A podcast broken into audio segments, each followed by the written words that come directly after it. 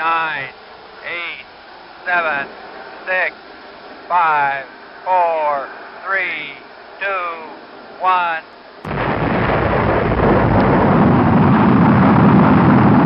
Pues, primero que nada, buenas tardes, noches, días, madrugadas, la hora que sean, eh, que- que la hora que sea que nos estén viendo. Bienvenidos a la comarca de Feynman, un espacio donde podrán descubrir lo que no sabían que no sabían. Y al Y el fin- universo nos deja. Al fin, ya aprendí a hablar. Sí, sí. Entonces, este, Carlitos, ¿cómo estás el día de hoy? Bien, bien, aquí intento colapsar. Sí, qué, qué- qué raro está el, el- el internet del día de hoy. Pero bueno, eh, ¿tienes un episodio sorpresa el día de hoy? Así, así es. Vamos a hablar de un tema que me gusta mucho, que nunca, bueno, sí le había comentado, pero ahora incluso pude descubrir más. Y pues vamos a darle, a darle átomos. Ok, ¿por qué también es? Pues bueno, para, em- Ah, bueno, ya, sigue. aquí, porque no puede existir un capítulo de lo que sea sin una referencia a los Simpson. Ok, Y pues vamos a ver. Eh, como una pequeña introducción, a ver si alguien descubre de qué es, pues vamos a considerar que nosotros como seres humanos somos seres curiosos por naturaleza, como los gatos. Y en la mayoría de las veces esa curiosidad también nos mata. Y un, un aspecto que nos ha generado... Exacto. El, el problema es que nosotros no tenemos siete vidas. ah, como que no, los videojuegos me mintieron. Sí, lo siento. Maldita sea. No respawneas. oh, rayos. Bueno, y algo que le ha caus- causado como mucha curiosidad a todo el género humano en, en general, pues es el cielo, el cielo y las estrellas, ¿no? ¿Qué es lo que hay ahí? Siempre hemos querido como volar, descubrir qué, qué onda. Desde el primer tal que se lanzó desde un abismo, agitando los brazos y se y descubrió que no podía volar, desde ese entonces ha existido una, una gran curiosidad por, por saber qué, qué hay allá, para llegar lejos, para poder volar y alcanzar el cielo y las estrellas. Pues bueno, relativo a esto, les traigo hoy la historia de la búsqueda de la última frontera, que es el espacio. Un breve, muy breve resumen de la historia de la exploración y los viajes espaciales. Ok. Para quienes no escucharon la referencia, ese es, algo icónico de Carl Sagan. Es joya. Pero a ver, cuéntame más, cuéntame más, porque está raro que Bueno, eh, yo soy el que estudia física y el que siempre habla del espacio eres tú. sí, de hecho sí. Es como- en veces la vida no es como lo esperabas. Así es, pero a ver, dale, dale. Bueno, pues primero un pequeño contexto histórico, ¿no?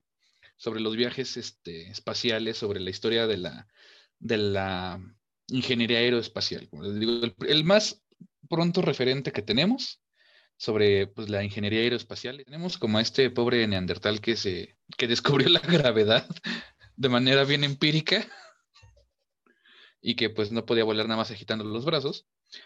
Pero ya de una manera como más formal, más contemporánea, algunos de los referentes más antiguos de la exploración del, del espacio o del cielo. Además, esta es pregunta, ¿dónde crees que lo encontremos? Así como el referente más antiguo, formal, de la exploración del espacio. Así, pregunta de examen. Para Ah, ti. sí, tú, el que está balbuceando. Verde. Ah, no sé. eh, es que mira, por un lado yo diría que eh, me, me iría como por la navegación, las estrellas, cómo se usaban para, para ubicarse. Pero, eh, ajá, yo me inclino por eso. Pues tache, todavía más antiguo. Alguno de los referentes, de los primeros referentes de la exploración espacial o del o de la, eh, el estudio formal del cielo, lo encontramos desde la cuna de la civilización en Mesopotamia y en la civilización sumeria, que gracias a la observación del cielo calcularon la posición y movimiento de los planetas. Ah, pues, eh, ¿Mm? eh, Ya me acordé que, que, que tonto es los en Mesopotamia, ¿no? Es donde tenían el, el año nuevo. Ah, creo que Es sí. de- Es de los primeros lugares donde se festejó el año nuevo como tal. Y es de que, ah, qué tonto. Sí. De hecho, justamente, de- o sea, gracias a esto pudieron determinar como las, las estaciones y también podían predecir eclipses. En el Nilo también se, se determinó un calendario y la, el- la aparición de la estrella de Sirio en el horizonte marcaba el inicio de la época de inundación del Nilo. Así es como sabían que ya tenían que empezar a controlar el flujo para aprovechar la inundación. Ah, ve nomás. Qué buena onda. Y pues luego aquí como aquí cerquita tenemos a nuestros compas los mayas, que desarrollaron justamente su calendario, pudieron, fueron capaces de, de predecir em, eclipses, y también incluso su, su, arquitectura está alineada y sus observatorios están con eventos astronómicos. Uno de los famosos pues tenemos en el, en el equinoccio de primavera cuando baja la serpiente por la escalinata. O sea, eso no está hecho nada más porque sí. Es una serie de cálculos. O sea, ya desde ese entonces usábamos el cielo como un referente. No sabíamos qué era, no sabíamos llegar, pero era un punto de referencia. Y pues ni de qué hablar de los griegos y todo su desmadre con el zodiaco, con las que prácticamente le dieron eh, nombre a casi todas las constelaciones que conocemos actualmente. Por no decir el nombre también de los planetas. Algunos, ¿no? Creo antes lo Algunos. seis, ¿no? Cinco o seis creo que se nombraron. Hasta, Ju- a Júpiter- hasta Saturno, que es el último que se observa a simple vista. De Saturno en adelante ya no se pueden este, ver a simple vista. Son Neptuno y Urano, ¿no? Urano, ah, Urano y Neptuno.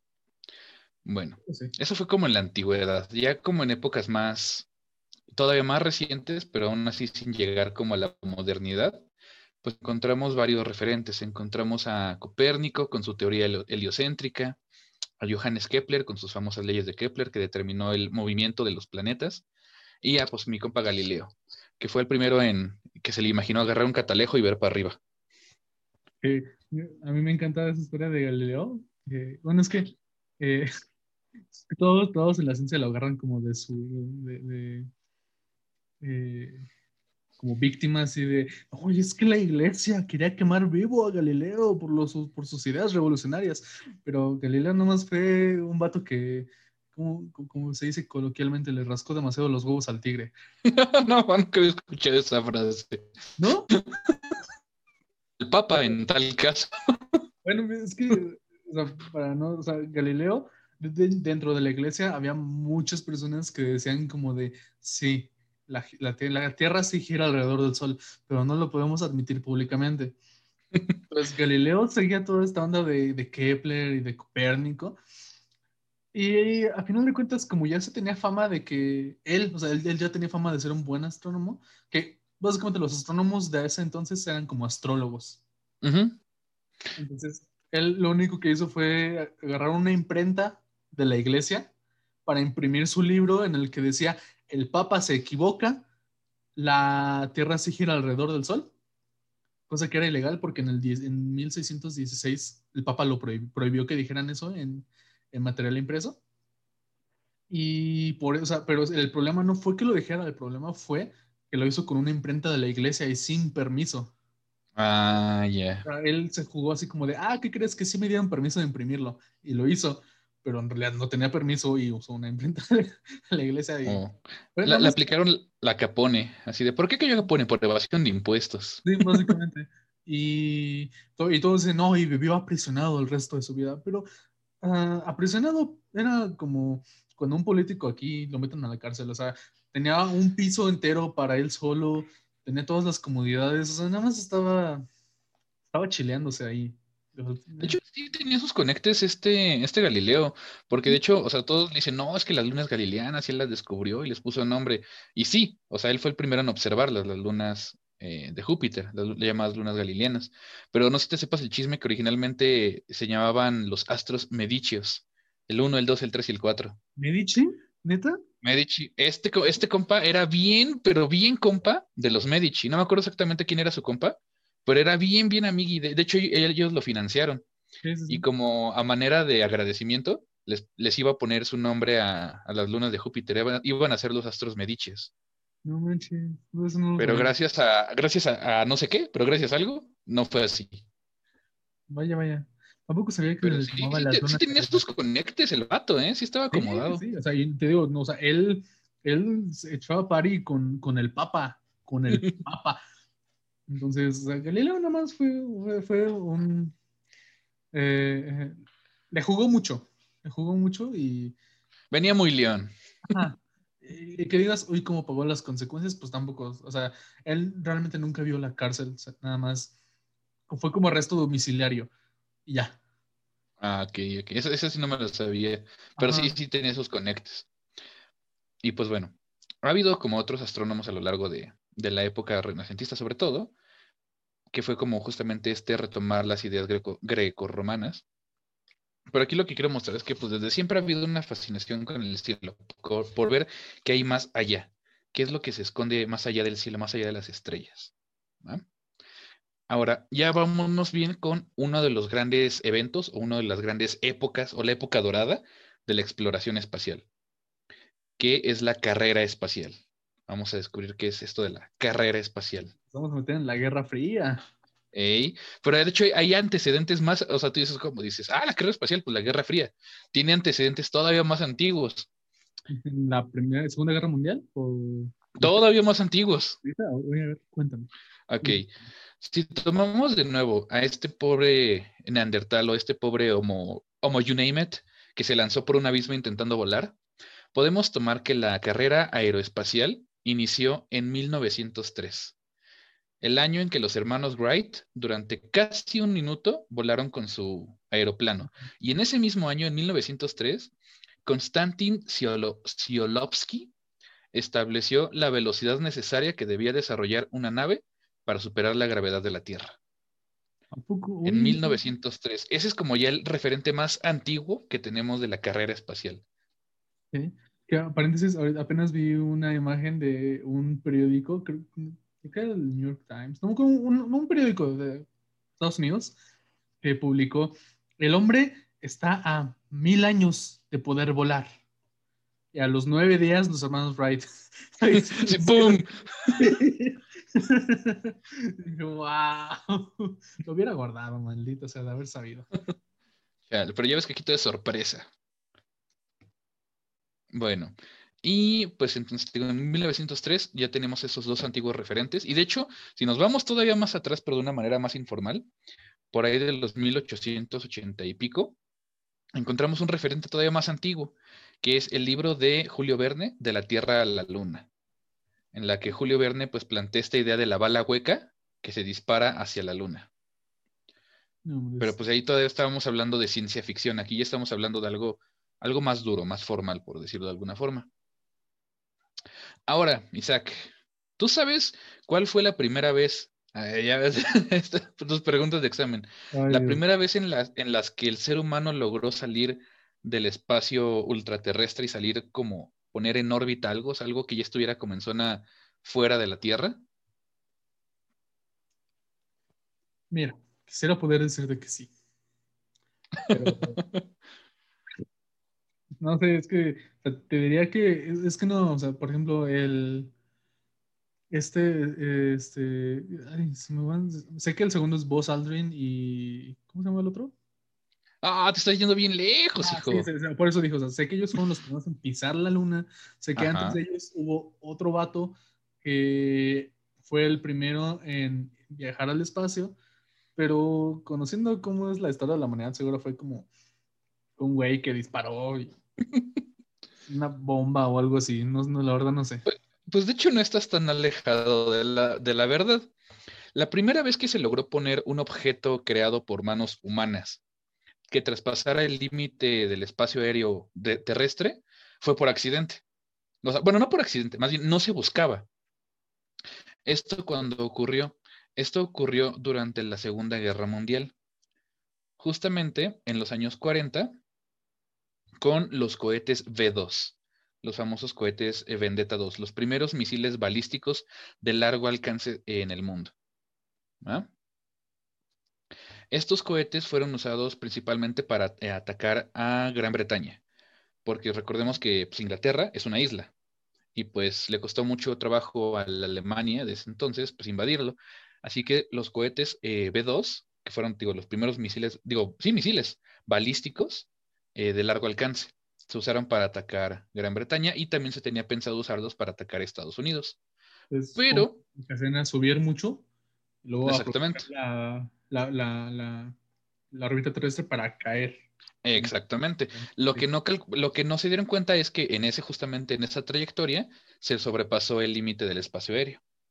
El cohete B2 fue el primer objeto en salir de la órbita, bueno, del espacio aéreo de la Tierra. ¿Te imaginas que, que uno de esos misiles nunca haya regresado? ¡Ey, va un alienígena volando así. Ah, mira qué bonito está la Tierra.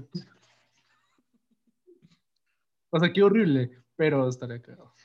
Sí, de hecho. Y de hecho, aquí también encontremos al primer ser vivo registrado que salió del espacio aéreo de la Tierra. Eh, ¿Fue un güey? Unas mosquitas de la fruta Ah, no manches. No, unas moscas. Unas moscas que iban ahí en uno de los, de los cohetes. Este, porque pues los, los trabajadores pues comían, ¿no? Cuando los construían. Y eso ocurría que estuviera moscas. Probablemente también alguna rata se metió por ahí en el, en el cohete, pero sí, se registró que había moscas dentro de los cohetes. Ve nomás. Y esto fue absolutamente involuntario. O sea, el punto Sí, sí, sí. era lanzar el misil para que cayera e hiciera boom. Sí, Si, algo sabemos es que los grandes eh, descubrimientos de la humanidad siempre son por accidente. O por la guerra. O por accidentes durante la guerra. Ah, sí, accidentes, accidentes de guerra, sí, siempre pasa. Bueno, dejando de lado los crímenes de guerra, después de que acabó la Segunda Guerra Mundial, pues es- todos sabemos que Alemania la rindieron y a partir de este punto eh, el mundo quedó dividido en dos partes. ¿Va? Se construyó el muro, eh, Alemania y Berlín quedaron partidos a la mitad por el muro de Berlín. Del lado occidental este, se le otorgó a los aliados, que eran Francia, Estados Unidos e Inglaterra, y del lado oriental se le otorgó a la Unión Soviética, ¿va? que también era parte de los aliados, pero después de la Segunda Guerra dejaron de ser aliados. Básicamente fue como la repartición de los bienes tras el divorcio. Fueron lo- los tíos que se pelean por, por el terreno. Á- Ándale, y se quedaron como Micha y Micha, se quedaron sus lotes. Sí, sí, sí, igualito. Bueno, Y también se pelearon al final. ¿Ven? De hecho. Y bueno, entonces quedó partido Alemania en dos partes.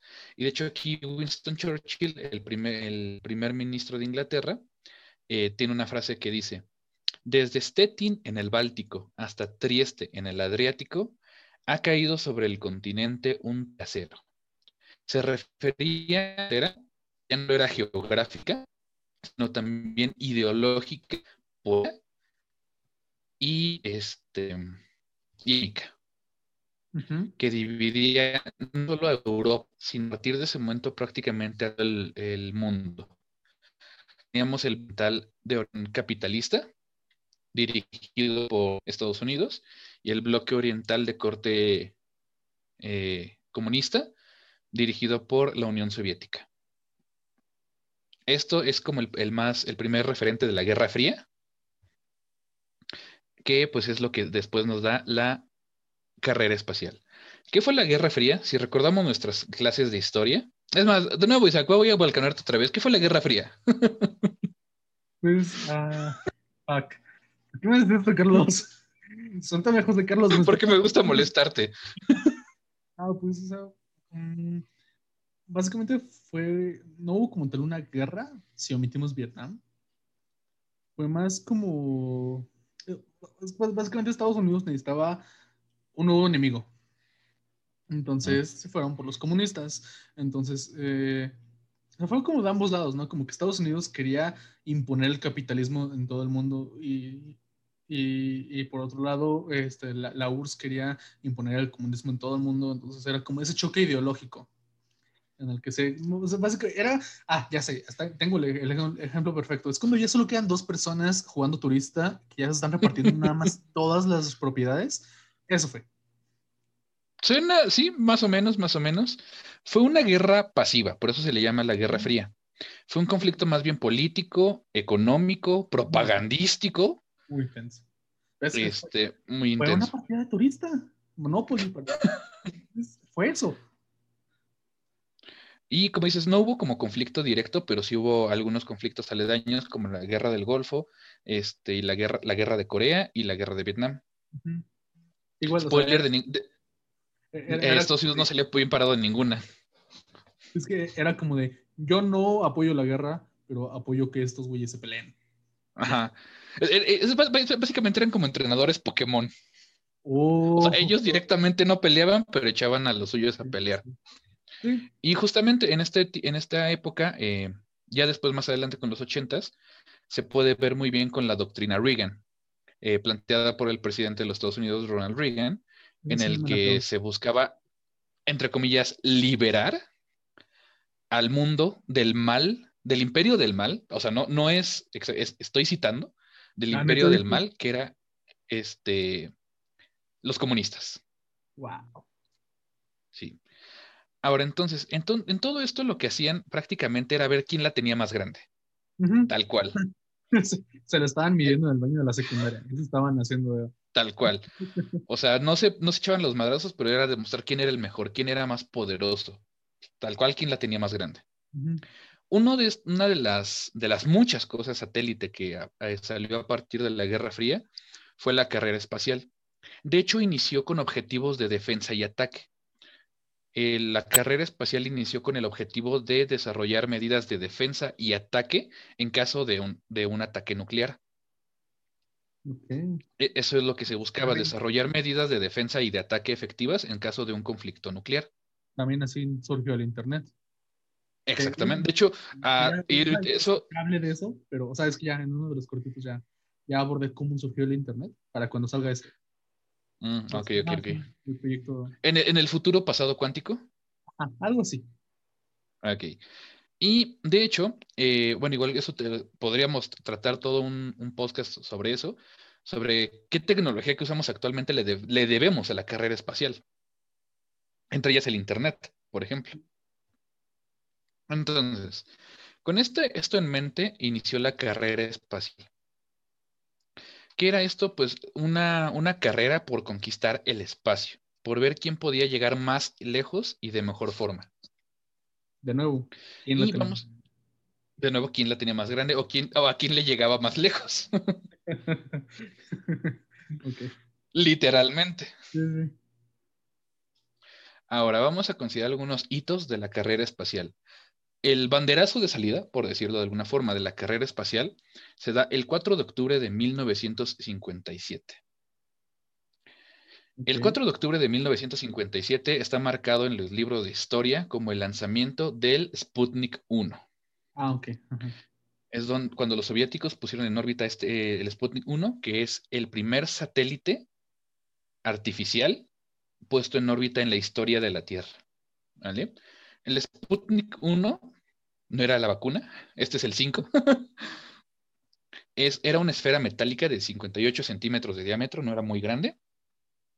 Y de su exterior eh, sobresalían unas antenitas. De hecho, es muy famoso la imagen del Sputnik. Es como una esfera de metal y tiene como unas antenas que son como unas patitas. Sí, sí. De hecho, parece como un asador. Oye, sí, no lo había pensado, pero sí, sí.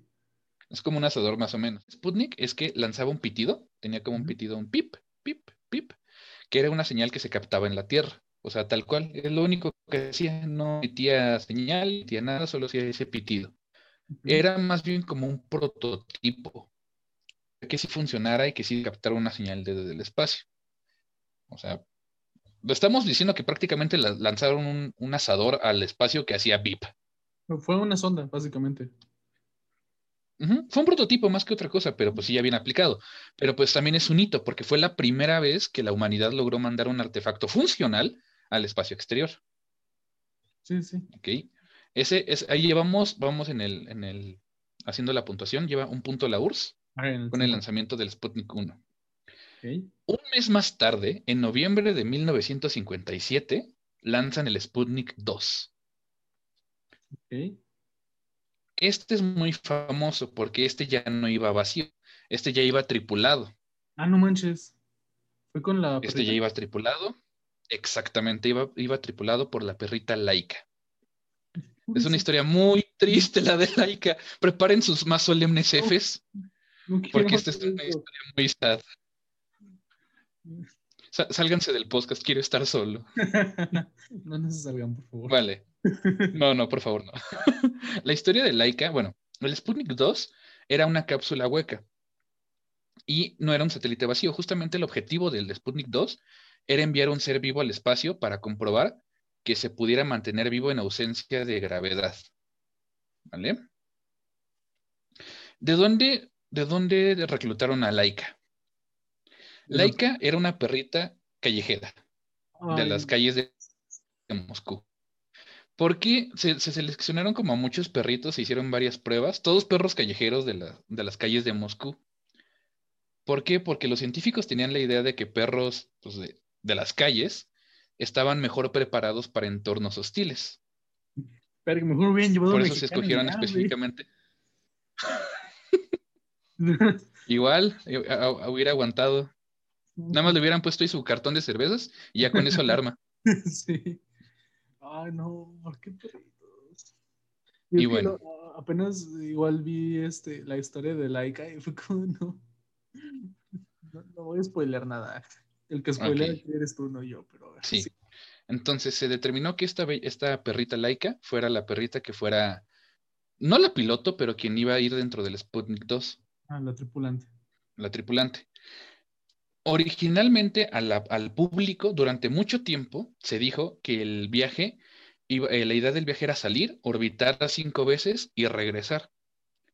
Que la, la idea es que eh, Laika regresara viva, porque en- de nuevo la idea era determinar eh, si se podía mantener vivo un, se- un ser vivo, valga la redundancia, en el espacio. Spoiler, no. Era un desde un principio fue planeado como un viaje solo de ida. Y luego con. La cápsula no, no tenía eh, dia- diagramas de reingreso. Siempre se supo que ella no iba a regresar. y Laika sobrevivió al despegue, sí. de hecho. Sobrevivió al despegue y a la salida. Y estuvo con vida alrededor de siete horas después del, del lanzamiento.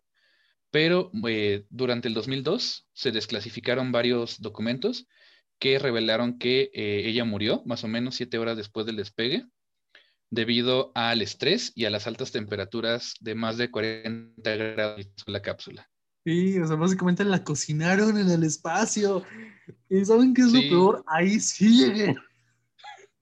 Sí, el Sputnik 2 nunca reingresó. No, no. Yo creo que todo lo orgulloso es algo que jamás lo voy a perdonar a la URSS. Y de hecho sí tiene en el en el- la Laika tiene ahí su monumento, tiene su estatua en el campo de, estrena- de entrenamiento de cosmonautas. Pero ya después del, del daño ya está hecho. Ay, pobrecita Laika. Y bueno, esa es la esa es la, perri- la historia de la perrita Laika. El primer, bueno, el segundo, oficialmente el primer ser vivo en ser lanzado intencionalmente al espacio, en el satélite Sputnik 2. Ahora, la URSS ya lleva aquí dos puntos. Ya lanzó un satélite y ya lanzó Yo un sé. ser vivo. Ah, yo sé que debería llevar dos, pero yo digo que por matar a Laika deberíamos quitarle uno. No sé qué opinas tú. Ah, yo digo que sí. Sí, porque la neta sí. Eso sí es muy soviético de su parte, la neta. Van iguales. Para mí van iguales. Aquí. No, porque de hecho, Estados Unidos no ha hecho nada. Ya lanzaron ellos dos y Estados Unidos no ha mandado ni uno. Sí, ya sé, pero para mí van iguales. Ya. Ok, ok. Entonces, en enero del 58, los americanos dijeron, no, no puede ser, no, rusos no poder ganarnos. Y lanzaron su primer satélite. Lanzaron el 31 de enero de 1958 el Explorer 1. En la colaboración de, la producción y colaboración e investigación de los cohetes y del, del satélite, colaboró el científico nombre Werner Braun. ¿Quién? Perdón. ¿Se acuerdan de los Wer- Werner von Braun? Werner von Braun. Werner von Braun, científico alemán. ¿Se acuerdan de los cohetes este, B2, de los Oh, misiles? ¿Él? Este güey fue el mismo que los diseñó. Oh, ok, oh, ok. De hecho, hay una historia igual a... a- a- Digo, aquí que estamos echando el chisme científico. Sí, Aquí sí. va la historia. Este vato como tal no tenía como intención, bueno, es lo que nos cuenta la historia, ¿verdad? La historia de los libros. Quién sabe qué tan cierto. Pero la idea es que este men no tenía como tanto ideas bélicas. Él como que su sueño era llegar a la luna. Era como mandar a la humanidad al, al espacio.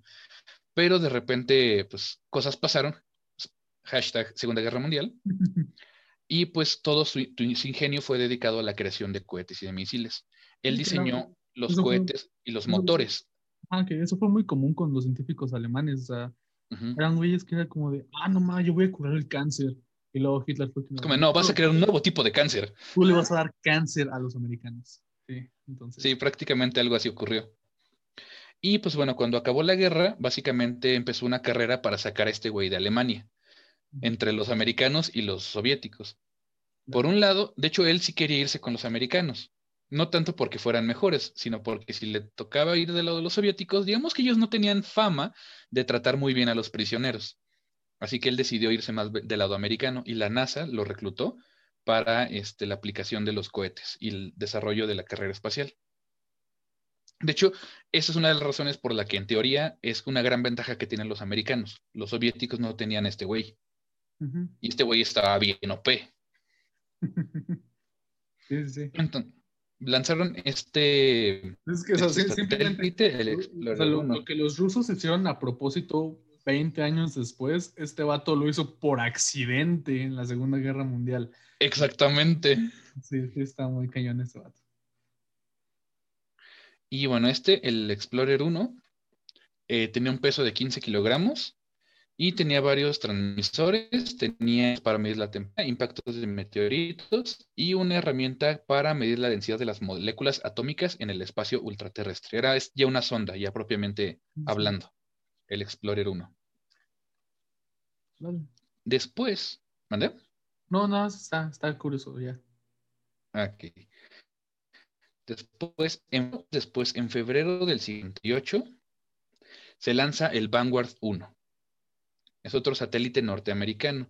Este satélite pues, importante, el Vanguard 1, ahorita me- me- nos, voy a mo- nos vamos a saltar muchos, que hay muchos lanzamientos. Esta sí. época en la que lanzamientos el- está el- cada mes, prácticamente. Ah, sí. pero vamos a marcar como los más importantes. ¿Por qué el Vanguard 1 es tan importante? Porque el primer satélite equipado con paneles solares fotovoltaicos que producían energía eléctrica para su funcionamiento. ¿Y esto para qué nos sirvió? Para comprobar que esto era viable. De nuevo, estos eran, muchos eran prototipos, era para probar si funcionaba. O sea, se- era como la aplicación de la teoría. A partir del Vanguard 1, todos los demás satélites empezaron a emplear las celdas solares fotovoltaicas porque se descubrió que sí era efectivo, que sí servían para que el, el satélite fuera autosuficiente. Eh, el Vanguard 1 también permitió lograr una de las imágenes más aproximadas de la forma de la Tierra y fue un predecesor de los satélites geofísicos. Tomó algunas fotografías de la Tierra que parecen fotocopias sacadas de un libro de, inglés, pero sí, fueron de las primeras eh, eh, imágenes. Cartografió parte del Océano Pacífico y se obtuvieron medidas precisas de la densidad de las capas superiores de la atmósfera. O este fue un gran hito, el Vanguard 1. Este sí ya estaba como muy dedicado a la investigación científica. Y también otro punto de- eh, importante en el Bar- Vanguard 1 fue su lanzador. No más que el satélite, fue como lo lanzaron. Fue la primera vez que se utilizó la tecnología de, de, de varias etapas. Agarraron una es resortera gigante. varias etapas. ¿No? ¿Cómo? ¿No agarraron una resortera gigante? Eh, no, aquí no hacemos eso. Maldita sea. Aún si te das con una catapulta sortera gigante. ¿Mm? Eh, lo tomo, lo tomo. Estoy ¿Ves cómo ya, ya, ya andábamos en esto? Ya, ya andábamos sobre, ya teníamos la teoría sobre la soltaban Pero de nuevo, aquí pues se aplicó por primera vez los cohetes de varias etapas. ¿Qué Son los cohe- cohetes de varias etapas, probablemente en alguna caricatura o a Bruce Willis o en algún momento, que el co- eh, despega y se va como despegando algunas partes, se le van zafando. Es Esos son los Los cohetes de varias etapas. como los increíbles que el, el, el cohete como tal se va, se va rompiendo. Ya nada más queda la parte importante. Que de hecho el 80% de un cohete solo sirve para sacar lo que realmente hay que sacar. Ah, no O sea, Oye, las naves ¿y- como tal son chiquitititititas. Oye, pero ¿y ¿cuánto miden los cohetes? O sea, porque mi- miden un chingo. Pero ¿cuánto miden? Porque Ah, ok. Bueno, para hacer como una comparación. Bueno, ese es, ese es spoiler también. Oh, Eso ahorita, ahorita más adelante vamos a ver qué onda con los cohetes, porque también son como su propia cosa. Ok, ok, me parece. Y pues entonces el Vanguard 1 fue un hito muy importante porque denotó el uso viable de varias tecnologías que se utilizaron más adelante. Y pues por su lado, mientras, mientras tanto en Moscú, pues ya los, los, los americanos ya habían lanzado dos eh, satélites con tecnología mucho más avanzada de los que ellos habían lanzado. Y estaban usando tecnología que hacía satélites autosuficientes. Entonces allá en Moscú dijeron, oh, americanos haber lanzado tecnología mejor, no poder quedarnos atrás. Y entonces abrieron el, el- el portafolio y dijeron, inicien el proyecto Luna. De enero ¿no? a octubre del 51 inició el proyecto Luna. ¿Cuál era el objetivo del proyecto Luna? Contrario a su nombre, no era llegar a la Luna, sino el proyecto Luna era acercarse a la Luna, obtener datos sobre la Luna. Ya se demostró que se podía salir de la Tierra, ya se había demostrado la potencia de los cohetes, ahora era buscarles una aplicación, que era lo más cercano que teníamos, como realmente visible, la Luna. Tenemos tres misiones Luna. Ok, la primera misión Luna pues, fue la Luna 1, Ujú. que se lanzó el 2 de enero del 59. ¿va? El objetivo de esta sonda era llegar a las cercanías, de hecho ni siquiera a la Luna, sino era llegar a la cercanía de la Luna. Eh, la sonda Luna 1 era una esfera de 80 centímetros de diámetro, o sea, era chiquita, o sea, era menos de un que monito.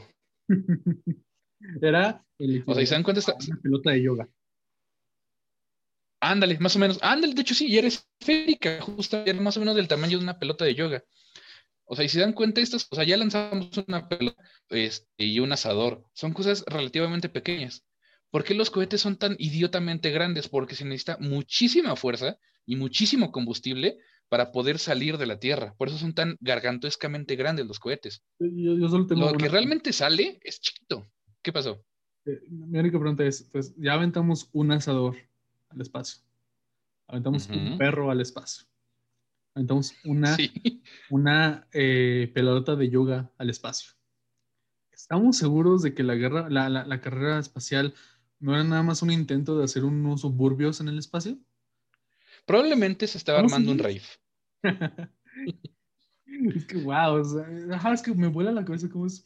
nu- nunca había dimensionado lo pequeñas que son las cosas, porque ahorita ves un, un satélite este, actual y es como de, ay, güey, es como un elefante.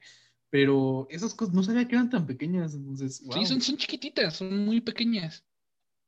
Ahora, el objetivo de la sonda Luna 1 era estrellarse contra la Luna, Ah, no, pedo. cosa que no logró. O sea, tan grande es la Luna y no, y no, no se estrelló. Lo que sí logró, eh, debido a algunos problemas técnicos, de hecho, por ahí sigue, al igual que el Sputnik 2, por ahí sigue. así, ¡ah!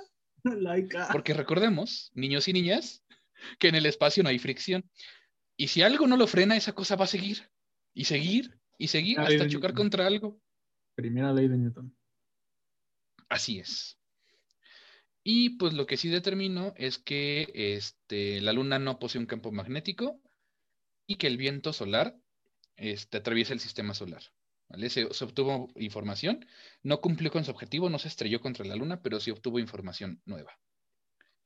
Luego, varios meses después, en septiembre del, del mismo año del 59, ¿qué pasó? ¿Cómo no le atiendes a la luna, güey? Es una bola gigante. Y entre más te acercas, más grande es. ¿Cómo no le atinas? Ni que fuera tan difícil, ni que fuera ciencia de cohetes. Espera. No, no, ok, sigue. Va. Entonces, en septiembre del 59 se lanza la sonda Luna 2. Tenía un diseño muy similar al, a la Luna 1. Este, tenía la misma instrumentación, pero era más liviana. Esta sonda tomó rumbo directo a la Luna. Duró 36 horas su rumbo a la Luna. 36 horas.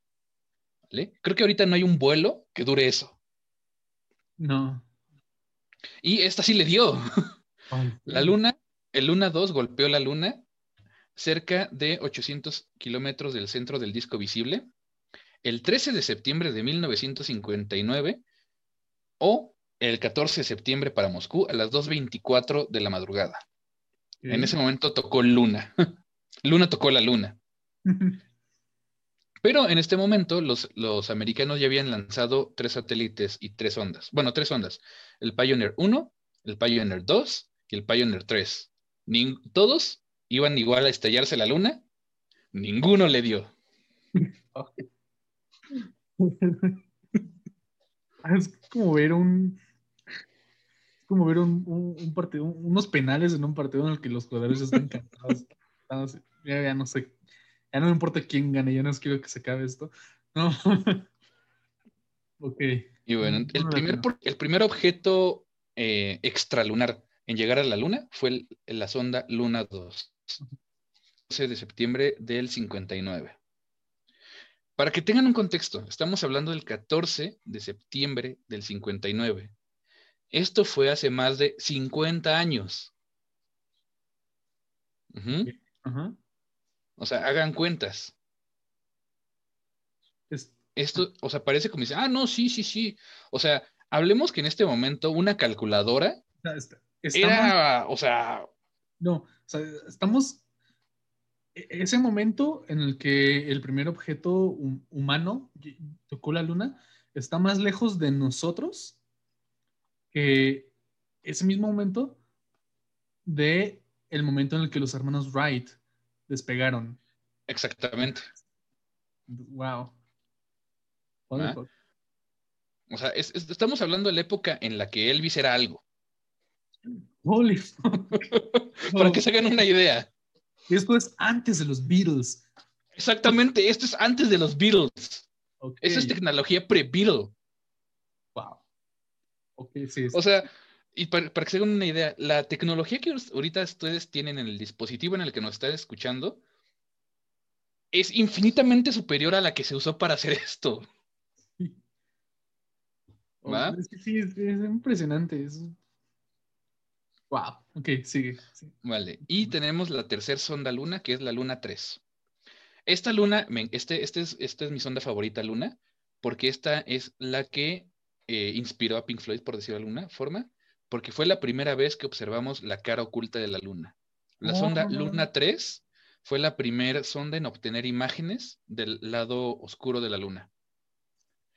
Tal cual no fueron fotos, sino que fueron radioimágenes. Algo parecido a lo que tenemos del agujero negro, el que apenas se, salió de primera fotografía de un agujero negro. Eh, eh, técnicamente no es una fotografía, es una radioimagen. Igual, las fotografías, entre comillas, que tomó la Luna 3 no eran fotos, eran radioimágenes que se procesan y se obtiene una imagen visible. O sea, imagínate, hace en el en esto fue 59 eh, todavía, ¿no? 59 todavía, exactamente. Aquí no tengo la fecha exacta, pero fue el mismo año. Obtenimos la primera radioimagen del lado oscuro de la Luna. Ok. 2019 obtenemos la primera radioimagen de un agujero negro. Es un brinco enorme. ¿Va? Entonces, para aquí, la madre patria URSS ya se había adelantado en la carrera. Ya había lanzado un ser vivo con mediano éxito. Ya había fotografiado el lado oscuro de la luna. Ya había impactado en la luna. Los americanos todavía no la habían pegado. Pero aquí ya había, había un precedente se buscaba llegar a la luna. Esa era como ya la, había vuelto a la meta, llegar a la luna. Todavía faltaba mucho para alcanzar esta meta. Y entonces la Unión Soviética inició su siguiente gran programa, el programa Vostok, conformado por seis misiones que buscaron llevar y, retomando a laica, de preferencia, también traer vivos a seres humanos al espacio. de los Vostok es el cohete que arrancó y luego se fue a la derecha y se estrelló.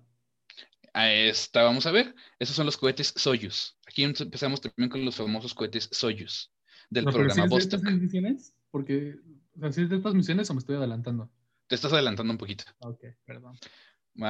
Y entonces los americanos no se podían quedar atrás y lanzaron el proyecto Mercury, el proyecto Gemini, que después se transformaría en el ambicioso proyecto Apolo para llegar a la Luna. El proyecto Vostok, Mercury, Gemini y Apolo los conoceremos en la segunda parte. No mames, Juan Carlos, ¿por qué me haces? No te digas Juan. Es- Te cambié el nombre del coraje, vea, es lo que me haces madre, se siente bien feo. Ah, ok. Y, y yo también tengo que esperar una semana para enterarme, entonces es Sí. más feo. Ok, pero entonces, ok. Yo sigo sin superar a Laika. Nadie nunca lo hará. Es que por qué? super. Nunca la Laika. No es pobrecita. Pero bueno. ah, Sí, no, jamás lo voy a superar.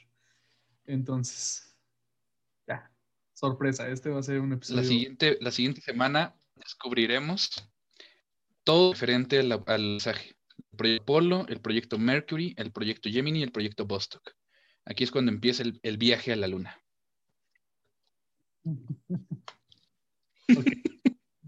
Es un martirio para mí también. Pero bueno, entonces. Ah, ¿Qué más? ¿Qué más? Pues. ¿Tienes algo más que agregar? O ya, acabamos aquí. No, ya, que- ya los dejo hasta aquí, así de sufran. Entonces, pues, eh, ya saben, nos pueden mandar eh, sus preguntas científicas de cualquier cosa de la ciencia que se les ocurra. Cualquier, cualquier fenómeno que no sepan qué es, tengan dudas, pues ya, pregúntenos. En nuestras No nos pregunten dónde está Laika, no lo sabemos. No quiero Está saber. en sus corazones. Sí, no, no- no sé si quiero saber dónde está. Pero, eh, ah, sí, sí, pregúntanos en nuestras redes y síganos en arroba comarca-podcast en Instagram y la comarca de Feynman en Facebook. Y recomiéndenos, suscríbanse, escúchenos. Y creo que ya es todo. No, Por no lo olviden- mientras sí sería todo. no olviden que juntos día con día vamos a ignorar un poco menos. Bye. Hashtag pray for Laika. Like.